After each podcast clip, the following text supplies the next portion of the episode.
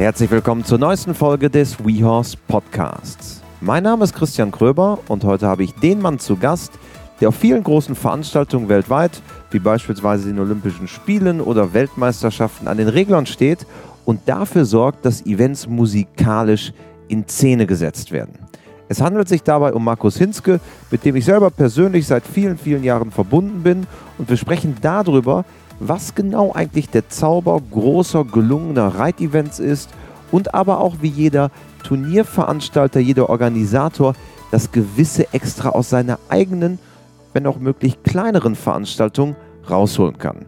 Bevor es losgeht, allerdings von mir noch der Hinweis, quasi die exklusive Bekanntgabe eines weiteren Online-Events, das wir auf die Beine gestellt haben, ein kompletter Abend mit Uta Gräf. Am 16. April um 19 Uhr wird er stattfinden mit einer Präsentation von Uta zu ihrer Philosophie, zu ihrer Reitweise mit anschließendem QA. Deinen exklusiven und kostenfreien Zugang kannst du dir sichern unter wehouse.com slash Uta. Einfach die E-Mail-Adresse dalassen und dabei sein. Ein Abend mit Uta Gräf. wehouse.com slash Uta.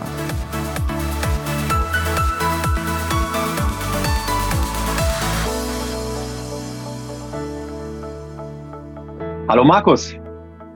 Hallo Christian. Schön, dass du bei uns bist äh, im Podcast. Ich freue mich sehr, denn ähm, wir kennen uns schon sehr, sehr lange, sind sehr gut befreundet und verbringen auch in der Regel jedes Jahr, zumindest zu Non-Corona-Zeiten, sehr viel Zeit zusammen, denn wir sind auf Turnieren unterwegs. Du kümmerst dich auf vielen großen Turnieren weltweit um das Thema Musik. Ja, das ist richtig. Und ich danke dir natürlich für die Einladung. Ich habe mich auch gefragt, wann die wohl kommt, aber das hast du ja, jetzt ja. kürzlich ja erledigt. Das fragen sich einige, wann die Einladung kommt. Nicht nur du. Aber nee, Spaß beiseite. Ähm, du bist auf vielen Veranstaltungen äh, im Reitsport für die Musik verantwortlich. Wie würdest du dich eigentlich selber beschreiben?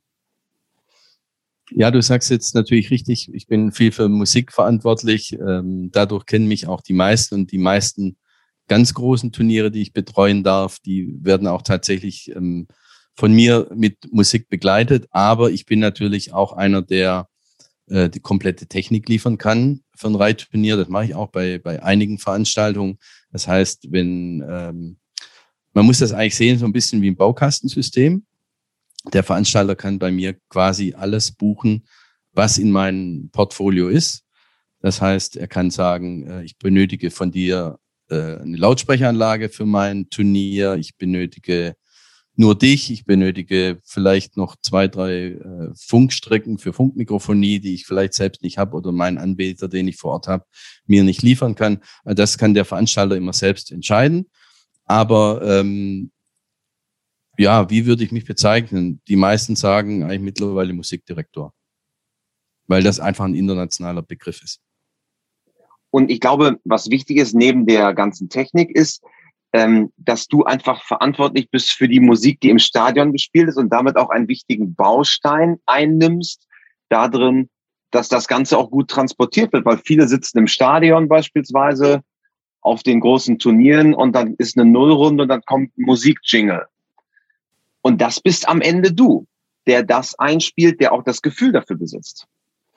Also ich bin im Prinzip für alles verantwortlich, was an Musik transportiert wird zu den Ohren des Zuschauers oder auch, äh, wenn man jetzt weitergeht, auch über Clipmahaus oder über Fernsehen. Alles, was da an Musik ankommt, kommt quasi von mir. Das ist richtig.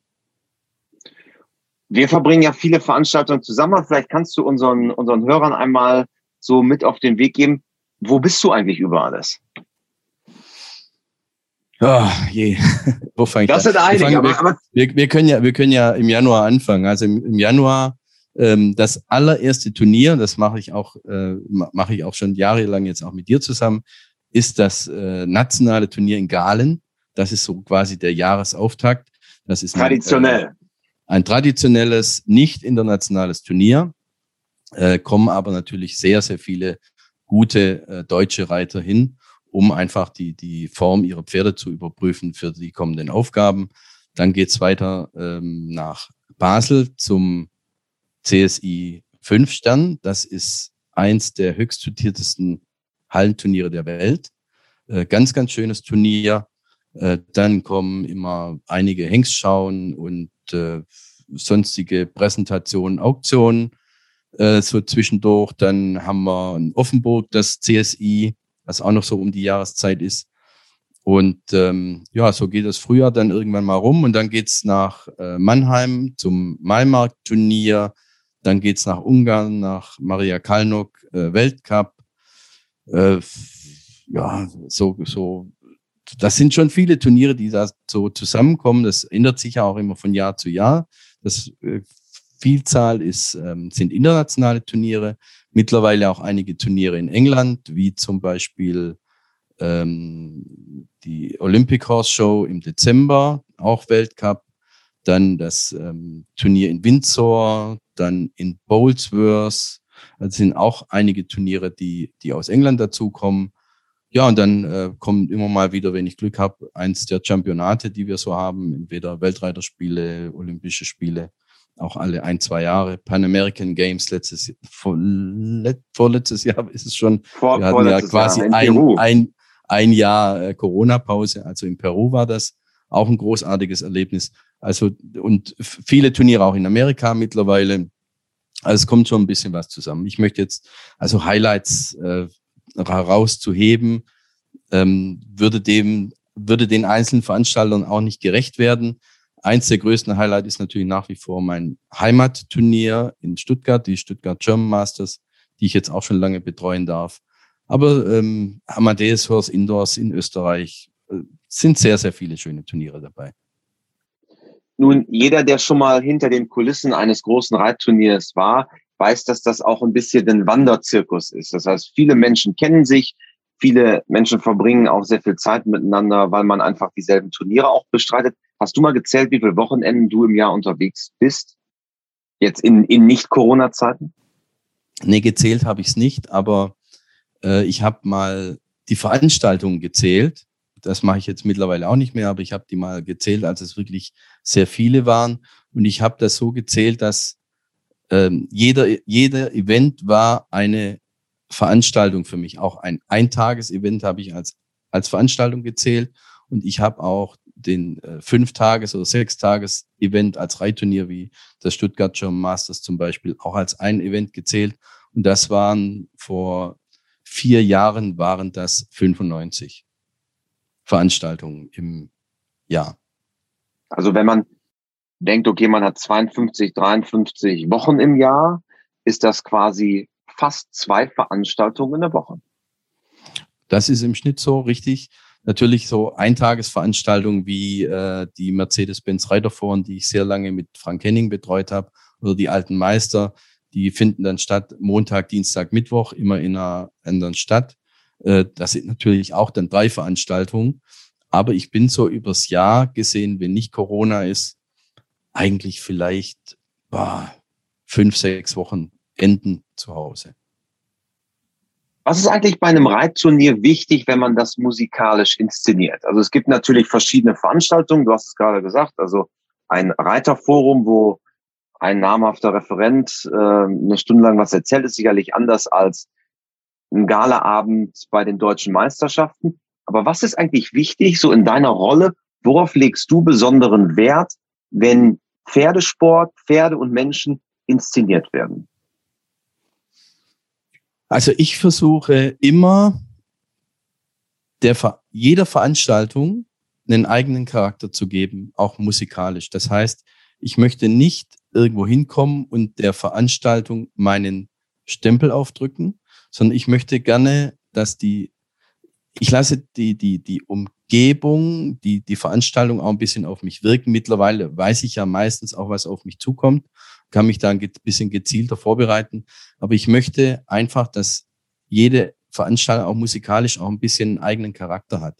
Für mich ist es ganz wichtig, dass dass ich nicht wie, wie, wie eine, wie eine Rock'n'Roll-Band oder eine Popband, die, die durch die Gegend tingelt, äh, jeden Abend oder jeden zweiten Abend genau das gleiche Programm abspult, sondern ich, für mich ist wichtig, dass das Publikum in Basel sich auf die eigene Basler Art oder auf die Schweizer Art genauso abgeholt fühlt, wie ein Publikum äh, an Miami Beach bei der Global Champions Tour zum Beispiel.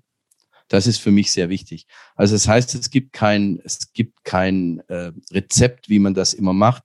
Es ist so ein bisschen äh, eine, eine Gefühlssache und man muss sich auf, auf die Leute, auf die Umgebung und auf die Art der Veranstaltung auch musikalisch einlassen können.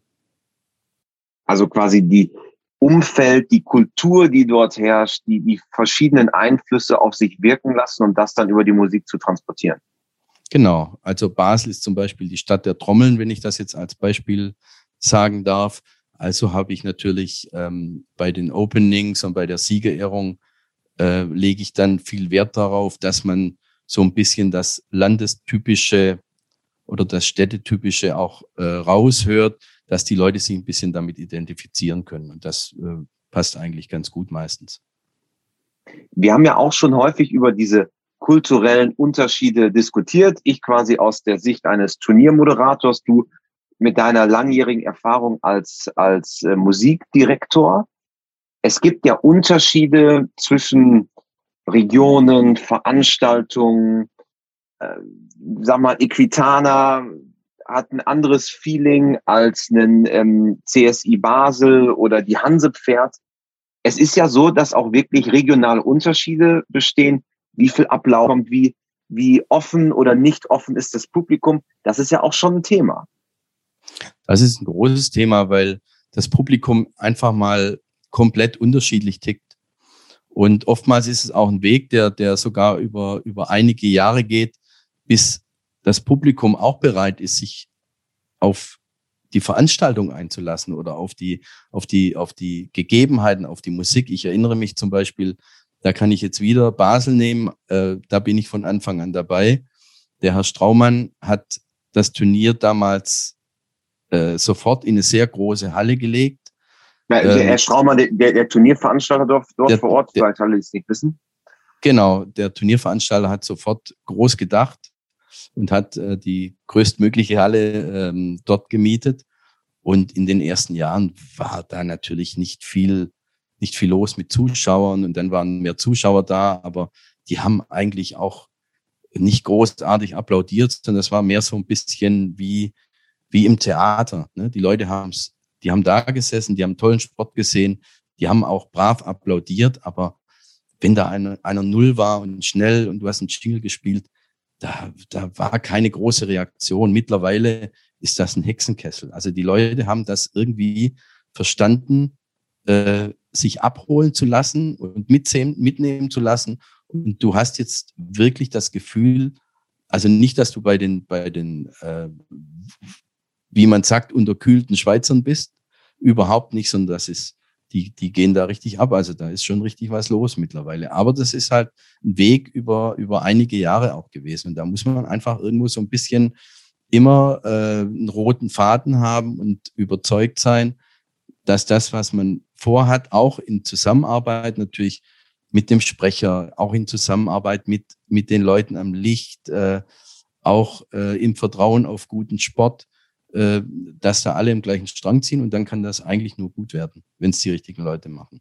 Quasi so die Gesamtkomposition, an der dann gearbeitet wird. Also wie du sagst, Licht, Musik, Sprecher, Stimmung, Sport, Publikum, das muss alles zusammen, zusammenfinden, um diese hervorragende Stimmung zu erzeugen. Genau, also ich, ich sage ja immer, wenn, wenn, äh, wenn du einen Zuschauer nach dem Turniertag äh, draußen vor der Tür fragst, äh, wie hat's ihnen denn gefallen, dann müssen die sagen, war super im besten Fall. Und wenn, wenn man dann nachfragt, was hat ihnen denn besonders gut gefallen, äh, was, was war ganz klasse, dann dürfen die nicht sagen, äh, die Musik war besonders toll oder äh, was ich, die Toiletten war sauber oder wir haben gut gegessen, hat nicht viel gekostet oder wir konnten gut shoppen gehen. Die müssen im Idealfall sagen, oh, ich weiß eigentlich gar nicht, äh, was ich da rausheben soll.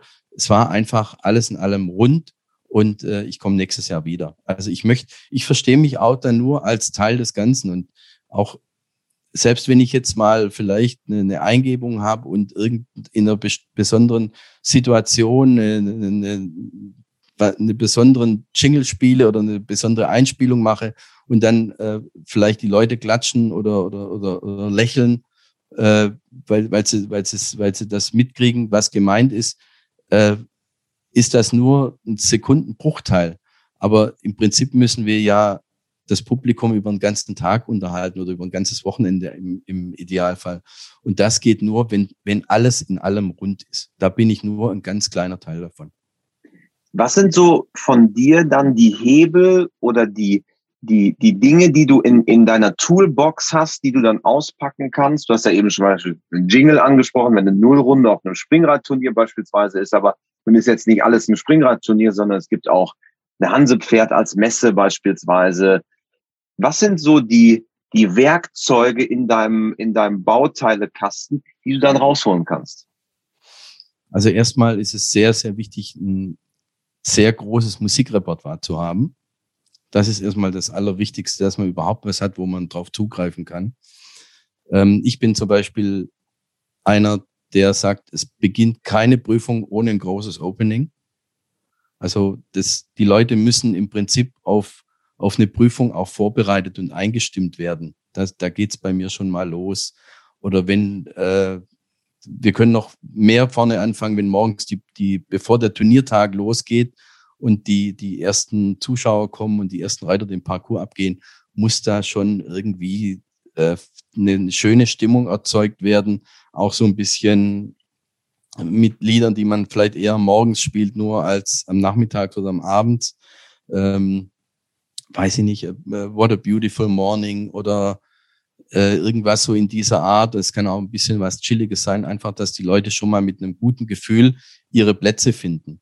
Dann geht's äh, weiter, ein, schönes Opening vor Beginn der Prüfung, eine entspannte musikalische Untermalung, wenn wir jetzt von einem äh, ähm, Springen, Springen äh, sprechen und nicht von, von Dressur, dass wirklich eine schöne, angenehme Untermalung äh, stattfindet, dass die Leute sich auch nicht gestört fühlen, dass die einfach den Sport angucken können. Du hast ja selten, seltenst morgens um, um acht oder um neun schon eine riesige Prüfung, wo die Leute ausflippen. Und äh, dann musst du so über den Tag versuchen, ein bisschen Spannungsbogen aufzubauen, weil ich möchte auch nicht äh, am Tag zehnmal die gleichen Lieder spielen, sondern das muss so ein bisschen sich aufbauen, dass du im Idealfall, wenn die Highlights stattfinden des Tages, dass du da auch die Sachen auspackst, wo die Leute dann auch mitgehen können. Sonst funktioniert's nicht. Du kannst äh, Jingles raushauen, morgens um acht und wenn keiner da ist zum Klatschen, äh, werden die meisten nur die Kopf, den Kopf schütteln und sagen, was macht er denn jetzt? Ähm, deshalb äh, versuche ich solche Dinge zu vermeiden und wirklich die, die Highlight-Punkte so zu setzen, dass es, äh, dass es die Leute auch mitnimmt und was dann noch natürlich auch sehr, ein sehr, sehr wichtiger Faktor ist für mich in meiner Arbeit, ist natürlich eine, Sieger, Siegerehrungszeremonie, die, äh, die einfach stimmig ist zu, zu dem, was man gesehen hat. Ja, also das kann zwar auch morgens eine kleine Prüfung sein, aber trotzdem äh, eine Siegerehrung ist eine Belohnung für das Reiter-Pferd-Paar oder für die Reiter-Pferd-Paare, die platziert sind und gewonnen haben. Und es muss aber auch für das Publikum selbstverständlich sein, dass sie diese Siegerehrungszeremonie mit begleiten, nicht, dass sie nach dem letzten Starter aufstehen und gehen, äh, um sich irgendwie was zu essen zu kaufen. Also ich finde, so viel Respekt müsste man schon den, den Reitern, den Veranstaltern, den Sponsoren zollen, dass man einer Siegerehrung dann auch noch beiwohnt. Und deshalb versuche ich die natürlich auch so, so angenehm äh, wie möglich und so schön wie möglich zu gestalten. Das Spannende bei dir ist ja auch, und äh, wir unterhalten uns ja auch häufig darüber, dass du auch wirklich hingehst und Musik genau für diesen Zweck zusammen mit einem äh, Partner von dir dafür auch komponierst. Weil es gibt natürlich Musik von der Stange, aber das Besondere ist ja auch die Musik für den richtigen Moment, den richtigen Anlass, das Gefühl dafür zu haben. Also es geht auch so weit, dass du komponierst dafür. Ja, das ist richtig. Das habe ich vor einigen Jahren angefangen, weil mir das einfach wichtig war, ähm, Musik zu haben, die, die auch für den Zweck, den sie erfüllen soll, auch gemacht ist. Ähm, es gibt nicht viel Musik von der Stange, äh, die man so einsetzen kann, dass das, dass das ganz genau passt. Das, ich habe da wirklich einen, einen, hohen Anspruch an, an mich selber, an meine Arbeit, dass ich ähm, möchte, dass die Dinge, die wir produzieren, auch wirklich auf den Punkt passen für ein Opening oder für eine Siegerehrung und auch das individuell zu machen für die verschiedenen Veranstaltungen. Das ist ja mittlerweile so, dass viele Veranstalter auch mich beauftragen, ein quasi ein musikalisches Outfit zu kreieren, was für ihre Veranstaltung maßgeschneidert ist. Was auch ein bisschen auf die Region eingeht, was ein bisschen äh, auf die Art der Veranstaltung eingeht. Und äh, das stimmt, das, das mache ich. Und da ist mir auch äh, keine Mühe zu viel. Und ich bin, ich investiere da auch sehr viel Zeit äh, hinein, dass das alles wirklich nachher auch auf den Punkt passt.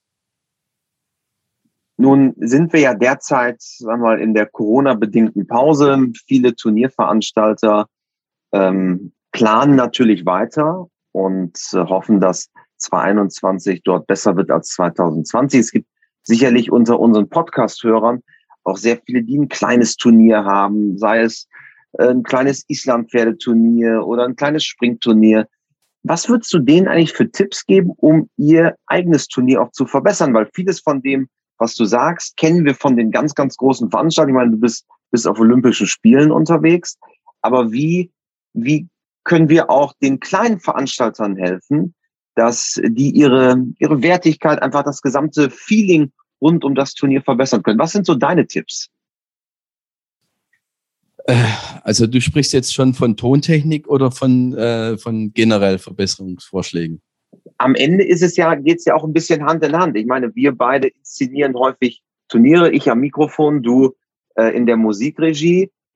Wenn du jetzt jemandem Tipp geben würdest, wie, wie sollte man am besten äh, beispielsweise eine Siegerehrung aufbauen? Oder was sind so ein, zwei kleine Kniffe, dass eine Veranstaltung viel, viel wertiger von der Musikseite wird? Weil viele gehen hin und holen irgendwie die CD aus den 90ern, äh, äh, wo irgendwie Star Wars noch drauf ist und sagen, ja, das ist jetzt, ähm, wie wir es machen wollen. Aber das geht ja eigentlich im Jahre 2021 auch ein bisschen besser. Hast du da so ein, zwei Tipps? Weil wir haben natürlich auch immer viele Turnier, kleine Turnierveranstalter, sagen, wie können wir Dinge eigentlich besser machen? Mhm. Also ich glaube, wichtig äh, für, für jedes Turnier, auch, auch für ein ganz kleines Turnier, ähm, sind gewisse Basics. Das geht bei mir schon mal los. Also ich möchte da gar nicht mit Musik erstmal anfangen. Es geht damit los, dass man auch bei einem ganz kleinen Turnier eigentlich dafür sorgen muss, dass eine ordentliche Beschallungsanlage da ist. Das heißt, die das Publikum, die Leute, die da zugucken, soll, sollen ja da bleiben, die, die sollen sich wohlfühlen. Und das wird schon mal komplett unterschätzt von den Veranstaltern, weil die halt sagen, wir machen da einen Lautsprecher hin und da einen, das wird schon reichen, weil laut genug ist es ja. Laut genug ist es auch, aber das tut den Leuten, den Zuschauern auch irgendwann mal in den Ohren weh, wenn dann Sprache und Musik gleichzeitig kommen, wenn das übersteuert ist und so. Das ist äh, schwierig. Ähm, im Prinzip muss jeder, auch kleinste Veranstalter, schauen, dass er irgendeinen Mensch findet, der ein bisschen tonaffin ist oder technikaffin ist, der sich dieser Geschichte annimmt. Das kann durchaus, ich glaube in fast jedem Verein findet sich da irgendjemand, wenn das der Freund von der Reiterin ist, der dann froh ist, dass er irgendwie eine Aufgabe hat. Ähm, das muss nicht immer ein Profi machen, weil auch oft das Budget natürlich nicht da ist. Ähm, erstmal dafür sorgen, dass es eine ausgewogene, nicht übertriebene, gute Beschallungsanlage gibt. Das kostet auch selbst, wenn man sich das irgendwo mieten muss, nicht, nicht, nicht die Welt. Das kann man im Normalfall alles selber aufbauen. Aber das muss, also das ist erstmal wichtig. Weil wenn, wenn du nicht, wenn deine Stimme nicht gut transportiert wird, wenn meine Musik nicht gut transportiert wird. Das ist unser Trans, Trans die Lautsprecheranlagen, das ist unser Transportmittel. So kommen wir nach außen. Und da kannst du die tollsten Sätze sprechen und du kannst dein, äh, dein Musikrepertoire rauf und runter spielen. Aber wenn das alles nicht ankommt beim Zuhörer und beim Zuschauer, äh, hat das alles gar keinen Zweck. So, und dann das nächste ist die musikalische Geschichte ich würde immer auch bei einem ganz kleinen Turnier darauf achten, dass man ein schönes, ordentliches Opening findet. Es findet sich ganz viel in, in, in Libraries bei Spotify und weiß ich nicht wo überall, die, äh, wo man schöne Titel von, von Disney findet oder von irgendwelchen äh, ähm, Hollywood-Blockbustern, wo man sich schön was bisschen raussuchen kann. So ein kleineres Turnier braucht ja auch nicht viel an spezieller Musik. Die brauchen ein schönes Opening, die müssen sich eine schöne Siegerehrung gestalten. Da braucht man quasi einen Einritt dafür, da braucht man einen Tusch für einen Sieger, einen kurzen.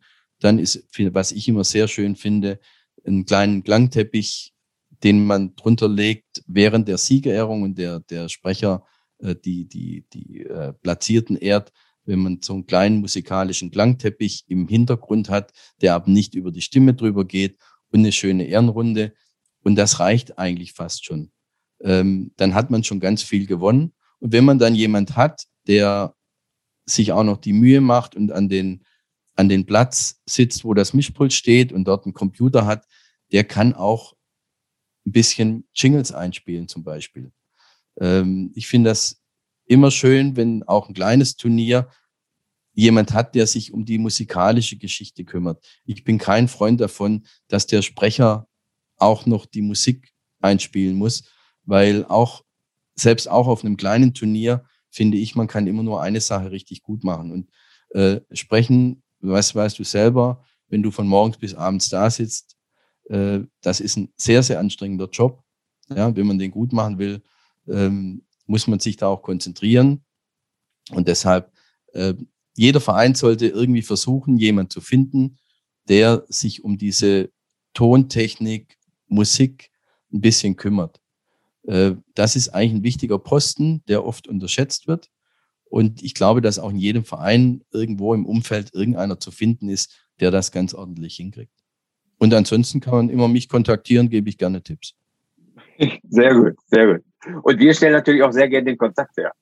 Ja. Ähm, du hast gerade gesagt, am besten braucht man jemanden, der sich damit auskennt. Nun ist ja das, was du machst, kein Ausbildungsberuf. Das ist jetzt nicht, wo man sagen kann, naja, äh, ich bewerbe mich jetzt bei Firma XY, dann werde ich das, was du bist. Bist ja auch irgendwie ein Self-Made Man. Wie bist du eigentlich dazu gekommen? Das ist auch natürlich eine lange Geschichte. Eine, eine große aber, Frage, ich weiß. Aber, aber bei mir war das kompletter Zufall. Ich habe früher Fußball gespielt. Ich komme überhaupt nicht aus einer Reiterfamilie. Ich habe überhaupt gar keinen reiterlichen Background. Äh, in meiner Familie wissen die heute noch nicht so richtig, was ich mache. Aber die wissen natürlich immer, wie Bayern München oder VfB Stuttgart gespielt hat. Äh, aber was ich so mache, kriegen die so nur am Rande mit. Das wissen die bis, bis heute noch nicht, weil sie sich einfach mit, mit Reitsport nicht beschäftigen. Ähm, ich habe früher Fußball gespielt, war auch ganz talentiert und bin durch einen äh, Sportunfall äh, leider mit 18 Sportinvalide geworden. Äh, das heißt, die, der Traum von der Fußballkarriere war zu Ende geträumt, bevor es eigentlich angefangen hat. War, hatte zwar eine sehr, sehr erfolgreiche Jugendzeit im Fußball hinter mir, aber ich hatte natürlich äh, im Prinzip keinen Plan B in der Schublade, was ich machen soll. Ich habe dann äh, drei unterschiedliche Ausbildungen gemacht, die ich auch alle äh, beendet habe. Äh, zum einen als Feinmechaniker, das war die erste, dann eine als ähm, Kaufmann, als Industriekaufmann bei der gleichen Firma, äh, die habe ich auch beendet und dann noch eine als Versicherungskaufmann und ich habe festgestellt, dass alle diese Berufe mich eigentlich nicht richtig glücklich gemacht haben. Ähm, bin dann durch Zufall mal auf einem Reiterhof gelandet und äh, habe mich da in die äh, Tochter des Reitstallbesitzers so ein bisschen verknallt. Und, Wie es immer so spielt. Bin, bin dann dort hängen geblieben. Das war eine, eine, eine, eine der, der Besitzer hatte eine kleine Deckstation, das war der Ammerhof in Gülstein in Baden-Württemberg. Manche äh, werden das vielleicht kennen. Äh, der hatte immer zwischen drei und fünf Deckhengsten. Und ähm, im Frühjahr war immer eine Hengstschau. Und äh, dann wurden natürlich die Aufgaben verteilt unter den allen, die da so mithelfen. Die meisten kennen das, das sind ja alles Freiwillige, Ehrenamtliche, da ist ja, wird dann keiner bezahlt. Und dann musste die eine äh, Pferde einzöpfeln, der nächste musste das machen oder dies. Und äh, ich blieb dann übrig und dann sagte der Besitzer zu mir, so Markus, ähm, mit Pferden kennst du dich nicht aus, aber wir bräuchten ein paar Lautsprecher und jemand, der sich ein bisschen um Musik kümmert. Also mach du das mal. Und das habe ich dann auch, ähm, das habe ich dann auch gemacht. Wir hatten einen damals ganz bekannten ähm, auch Sprecher äh, da. Äh, das war Hubert Schulze-Rückkamp, der Papa von Hendrik Schulze-Rückkamp, den ja auch wahrscheinlich viele kennen. Und der hat nach dieser Hengstschau zu mir gesagt, Mensch, Junge, äh, das hast du wirklich gut gemacht. Ähm, ich mache bei mir so eine Auktion zweimal im Jahr, ähm, die Hubertushof-Auktion. Und ähm, das macht, der, der Hendrik betreut das immer, aber äh, das könnte auch sein, dass sich das mal ändert und dann würde ich mich bei dir melden. Und das hat er dann auch gemacht und so ging das dann bei mir los. Ich bin dahin mit einem äh, Wäschekorb voll mit Kassetten zur ersten Präsentation der, der Verkaufspferde. Und als ich da ausgestiegen bin, äh, hat der äh, Hubert Schulz Rückkamp mich angeguckt und sagt, was willst du denn damit? Dann sage ich, ja, Musik machen. Dann sagt er, ja, aber mein Sohn Hendrik, der macht das immer mit CDs. Dann sage ich, CDs besitze ich nicht. Ähm, dann sagt er, ja gut, dann mach das mal mit deinen Kassetten. Das hat auch gut geklappt.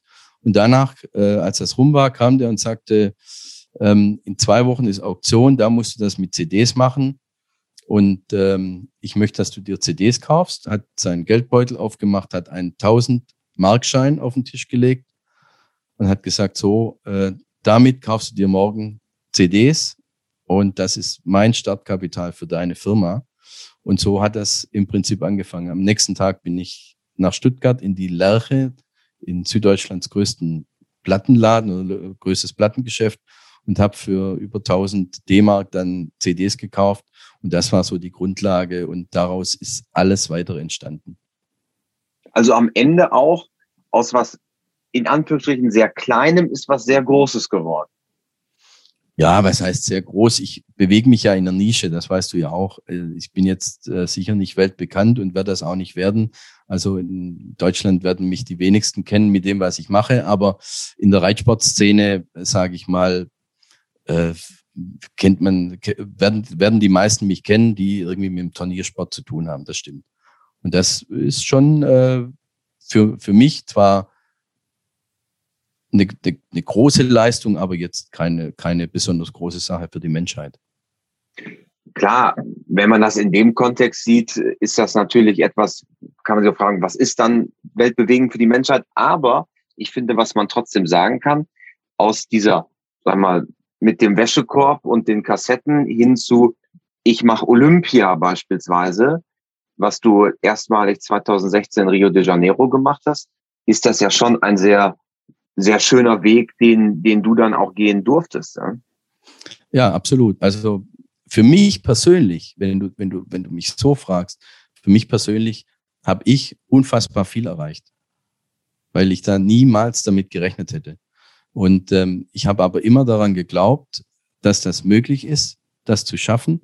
Und ich habe niemals aufgegeben. Und das, äh, das wäre auch keine Option gewesen. Ich habe immer, äh, ich habe wirklich so viel ganz, ganz kleine Veranstaltungen gemacht. Ich habe ich hab so viel Hallenstaub geschluckt. Ich habe bei minus 25 Grad in der Reithalle gestanden, von morgens bis abends und habe mir wirklich die Finger abgefroren äh, und bin nächtelang durchgefahren für ganz wenig Geld. Also ich sage immer, das, was wir machen, das ist schon ein bisschen Rock'n'Roll. Und wenn man dann Glück hat, und ich hatte sicherlich Glück und ich habe auch äh, vielleicht hier und da auch die richtige Entscheidung getroffen, äh, bin ich unheimlich stolz auf das, was ich erreicht habe mit Olympischen Spielen, mit Weltreiterspielen, mit, mit wirklich sehr, sehr großen Turnieren und sehr schönen Turnieren. Und mittlerweile auch so, dass ich, äh, wenn nicht Corona ist, auch ganz ordentlich davon leben kann. Und wir drücken natürlich äh, dir, aber auch, ich glaube, allen Turnierveranstaltern und allen Menschen, die auch gerne auf Turnieren reiten, äh, die Daumen, dass 2021 ein besseres Jahr für uns alle wird. Äh, denn ich glaube, wir freuen uns alle mal wieder auf so ein richtig schönes Turnier, wo man Freunde trifft, Leute trifft, zusammen Spaß hat. Ich glaube, das ist was einfach sehr, sehr vielen Menschen auch fehlt zurzeit. Ja, also, ähm, also ich kann nur appellieren an alle, noch ein bisschen durchzuhalten. ich bin positiv, dass wir zumindest, wenn es rausgeht in die Freilandsaison, wieder einige Turniere haben werden. Vielleicht erstmal mit wenigen oder gar keinen Zuschauern, aber das wird sich übers Jahr hoffentlich, ähm, hoffentlich bessern. Äh, ich hoffe, dass die Olympischen Spiele in Tokio stattfinden können. Das wissen wir auch noch nicht ganz hundertprozentig, obwohl es geplant wird. Und ähm, ja, und ich hoffe, dass wenn es dann im Herbst wieder in die Hallen geht, in die großen, äh, dass wir wieder Sport mit Zuschauern erleben können. Das ist ganz wichtig. Lieber Markus, ähm, am Ende eines jeden WeHouse Podcasts gibt es natürlich auch für dich die äh, vier klassischen WeHouse-Fragen, die ich auch dir stellen möchte. Und Frage Nummer eins ist, hast du ein Motto, nach dem du lebst? Boah, Motto, nach dem ich lebe, das ist natürlich, ähm, ich könnte ja jetzt sagen, äh, genieße den Tag oder so, aber das, das, ist, es natürlich, das ist es natürlich nicht. Ähm, Believe in your dreams wird es vielleicht, ähm, glaube an deine Träume, wird es wahrscheinlich ganz gut treffen. Sehr gut, weil zum Beispiel Carpe Diem, was du gerade zunächst da gesagt hast, ist, glaube ich, in der Hitliste der meistgenannten Motti, glaube ich, mit großem Abstand Nummer eins. Deswegen Believe in the Dreams, sehr gut. Ähm, dann Nummer zwei, äh, gibt es einen Menschen, der dich vielleicht auch im Hinblick auf äh, die Pferde, auf den Turniersport, auf das, was du heute tust, besonders geprägt hat? Also da kann ich jetzt einen nicht nennen, das muss ich, das muss ich tatsächlich machen. Das, ist, das sind zwei, drei Leute. Das ist zuallererst äh, Helmut Bräuning. Das ist der Reitstallbesitzer, ähm, durch den ich überhaupt zum Reiten gekommen bin oder überhaupt zum Pferd gekommen bin, der auch äh, mich mit den ersten musikalischen Aufgaben äh, auch, auch vielleicht gegen meinen Willen äh, erstmal äh, gebracht hat. Und ähm, dem bin ich auch heute noch sehr, sehr dankbar. Ähm, dann gibt's einen zweiten, das ist Hubert Schulze-Rückkamp. Den werde ich nie vergessen, der mit seiner speziellen und besonderen Art ähm, es fertiggebracht hat, mich irgendwo da auf einen richtigen Weg zu bringen, mit sehr, sehr vielen Weisheiten, mit sehr, sehr vielen klugen Sätzen, von denen ich heute weiß, dass er auch damals schon absolut vor seiner Zeit war. Dann äh, muss ich nennen Hans Richelshagen, äh, Journalist und äh, Pferdekenner, äh, der mir auch in einer, in einer Schlüsselsituation in meinem Leben äh, sehr gut weitergeholfen hat und mich auf den richtigen Weg gebracht hat. Ja, dann würde ich noch im Reigen dieser äh, Personen noch Volker Raulf nennen, der für mich ein Mentor ist, der auch heute noch jederzeit äh, für mich ähm, da ist, wenn ich mal einen Rat brauche und äh, der sehr, sehr intelligent und sehr, sehr weitblickend ist, ähm, dem ich auch viel zu verdanken habe. Das Volker, sind die. Sorry. Ja, das sind die, die ich, äh, die mir jetzt im Moment einfallen. Volker war ja auch schon äh, mehrfach bei uns hier im Podcast beispielsweise. Ja, genau. Auch zu Recht. Dann Frage Nummer drei. Wenn du Reitern bzw. Pferdemenschen eine Sache im Umgang mit ihren Pferden auf den Weg geben könntest, was wäre es? Ähm, immer fair zum Pferd sein. Das ist ganz, ganz wichtig. Und äh, daran denken, dass ein Reiter ohne Pferd nur ein Fußgänger ist und ohne das Pferd einfach gar nichts geht. Das müssten sich manche so äh, hier und da mal hinter die Ohren schreiben. Und dann zum Abschluss vervollständige bitte diesen Satz. Pferde sind für mich. Mein Leben. Perfekt. Obwohl du gestartet bist als Fußballer. Das ist richtig, aber ich, ich liebe meinen Job. Ich würde äh, heute auch jetzt im, im Nachhinein, im Rückblick auch auf, auf schwierige Jahre und auf einen langen Weg nichts anders machen wollen. Ich liebe das einfach, was ich tue und äh, ich lebe meinen Traum. Und ich glaube, besser kann es auch nicht sein, wenn man seine wirkliche Erfüllung findet und seine Berufung. Ähm, und ich glaube, das merkt man äh, in jeder Phase bei dir, Markus. Und ja, es hat mir sehr viel Spaß gemacht, dass du endlich mal da warst bei uns im Podcast. Vielen Dank, ja. Markus. Ich danke dir.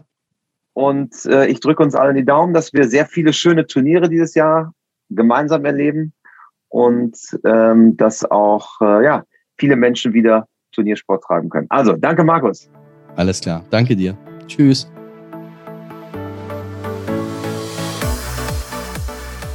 Wenn du noch nicht genug kriegen kannst, wir haben am 16.04. einen exklusiven Abend mit Uta Gräf, der Dressurausbilderin, die eine Präsentation zeigen wird. Es geht um ihre Philosophie, ihre Reitweise, das Ganze kostenfrei.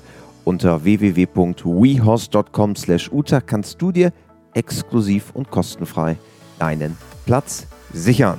Wir sehen uns.